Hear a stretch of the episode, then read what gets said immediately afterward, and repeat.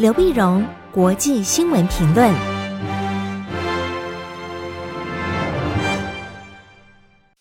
各位听众朋友，大家好，我是台北东吴大学政治系教授刘碧荣，今天为您回顾上礼拜重要的国际新闻呢。第一个，我们先看美国。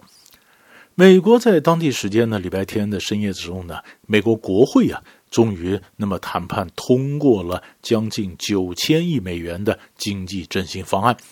这是这上个礼拜大家每人都引颈期盼呢，看什么时候的案子会通过，什么时候钱会拨得下来，会让美国的这些受到受到这个新冠病毒受重创的这些企业呢，他们也能够得到一些缓解啊。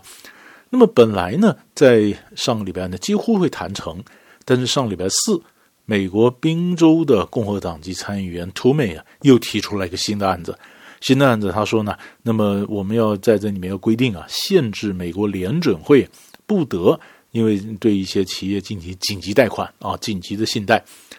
那么，那么这样一来呢，那个民主党就反对啊。那你这个限制，限制这个等于是限制将来拜登政府上来上台以后他一些权利啊。那共和党呢，当然是觉得。你像共和党是主张小政府，所以他们在意识形态上跟民主党是不一样啊，所以他觉得这个呃联准会也不应该有扩大这样的权利，然后怎么样的，那么又又又延长过去的纾困，就紧急贷款等等，但是后来终于这方面达成了一些妥协，双方在文字上做法上各让了一步，所以这才有后来九千亿经济振兴方案的案子通过。那九千亿的这个经济振兴方案呢，是比三月份二点二兆的，那么这边稍微略小一点，但也是史上的第二大这个大笔的金钱撒下来。三月份的时候呢，那些方案呢是每人直接拨给你一千两百块美金啊，那这一次呢少了一半，但是六百美元，就是年收入七万五千美元以下的，那么补助你直接六百美元拨到你账户。那么已经结婚的已婚的夫妇呢是一千两百美元。那么这些夫妇他有被他有抚养人口嘛？那你被抚养的人口呢？那么也可以，这小孩啊也可以是六百美元直接拨给你啊。那么失业保险的这个钱呢？那么每人每周啊，你失业的话可以领从那个方案里面可以拿到三百块钱，三百块钱呢，一直到二零二一年三月。那么另外呢，它有一百三十亿美元框列出来做各种实物的补助啊。那么有很多的食物呃是粮票嘛，那食物的补助，那么两百五十亿美元呢，做联邦的这种补助租屋啊等等，八百二十亿美元补助给各级学校啊大学啊做各种个别的辅导，因为有的时候有些学生呢，因为受过病毒的病毒的影响，他的这个呃学业落后了，那需要个别的辅导，两千八百四十亿美元呢是用来延续中小企业提供。为中小企业提供的薪资保护贷款计划，啊，本来三月份本来就有，但是那个已经快到期了。现在在延续呢，三月份那个纾困方案的后面的所谓叫薪资保护贷款计划，那就是说，那么薪资保护就是你的工资，如果政府能够付掉一大部分的话，那么企业企业主就可以不必裁员了，可以保住你的位置啊，啊，以免到时候经济复苏的时候临时在找人嘛，啊，对，原来的目的是这样子。那现在呢，薪资保护贷款计划呢，又可以扩大适用的对象，扩大到非营利事业、地方报纸、电台、电视台呀、等等。啊，这个整个这样子出来，那么呃，当然更重要的，我们又注意到说，哎，它其实还框列了二十亿美元给一些小的电信公司，作为换掉华为和中兴的这个电脑设备的那么一些经费。因为美国不跟中国大陆在打在打科技战吗？那么要求你要封杀到华为啊，封杀到中兴啊。那很多企业他用了他们的设备，你要换掉，那你要给钱呢？啊，所以他匡列钱补助你换掉这些部分。所以他你看，他这里有这样有这样的一个呃经济振兴方案，但是呢，他过去的对跟中国大陆的那这个科技战呢，依然没有稍歇啊，依然可以在在他的这个方案里面可以看得到延续。第二个呢，我们就把重点转到欧洲。欧洲现在的新冠病毒的事情变得非常严重啊，又一新的一波更严重。更重要是英国那边发现新的病株啊，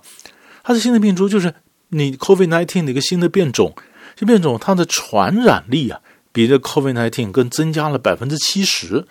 所以在二十一号的时候呢，英国通报。那么当天呢，他确诊是三万五千九百二十八人，单日创了单日的新高。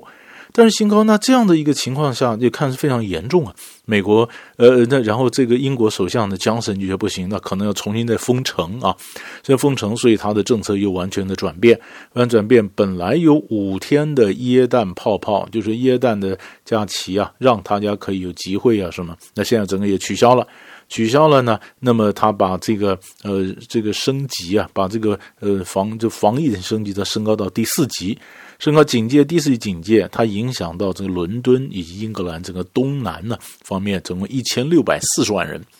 一千六百四十万人呢，很看眼看伦敦这边就要封城了，所以有三十万人呢，他们逃离伦敦，啊赶快搭车啊什么的，伦敦免得被封在这边哈。那各国也看到英国的情形非常严重啊，所以各国从包括爱尔兰呐、德国、法国、奥地利、荷兰、比利时、意大利等等，通通都禁止了英航来降落。后来欧盟呢，嗯，就跟礼拜一时候宣布，总共前后有二十六个国家对英国航空进行封锁，连法国也在讲英法之间的货运呢，那么透过英吉利海峡的这个货运呢，那么也在也也暂停四十八小时。所以港口呢，很多船没办法出去，货运没办法通，几乎都变成停车场，全塞在那儿。对英国来讲，这叫屋漏偏逢连夜雨啊！它跟这个欧盟呢，本来的过渡期，过渡期间就是在今年年底，新的英国跟这个欧盟单一市场啊、关税同盟啊，这新的一个贸易的关系还谈不出来啊，还因为呃渔权的问题，英国的领海要开放多少，让欧洲的渔船能够捕鱼啊。那么来交换英国的渔获能够进到欧洲的市场等等，那这一部分还卡关还没谈出来，大家就预期说，将来一月一号如果没谈出来，那你可以想见各种通关的这种混乱，多少的卡车会塞在路上。就现在因为新的这个病毒又怎么爆发起来，卡车就已经塞在路上，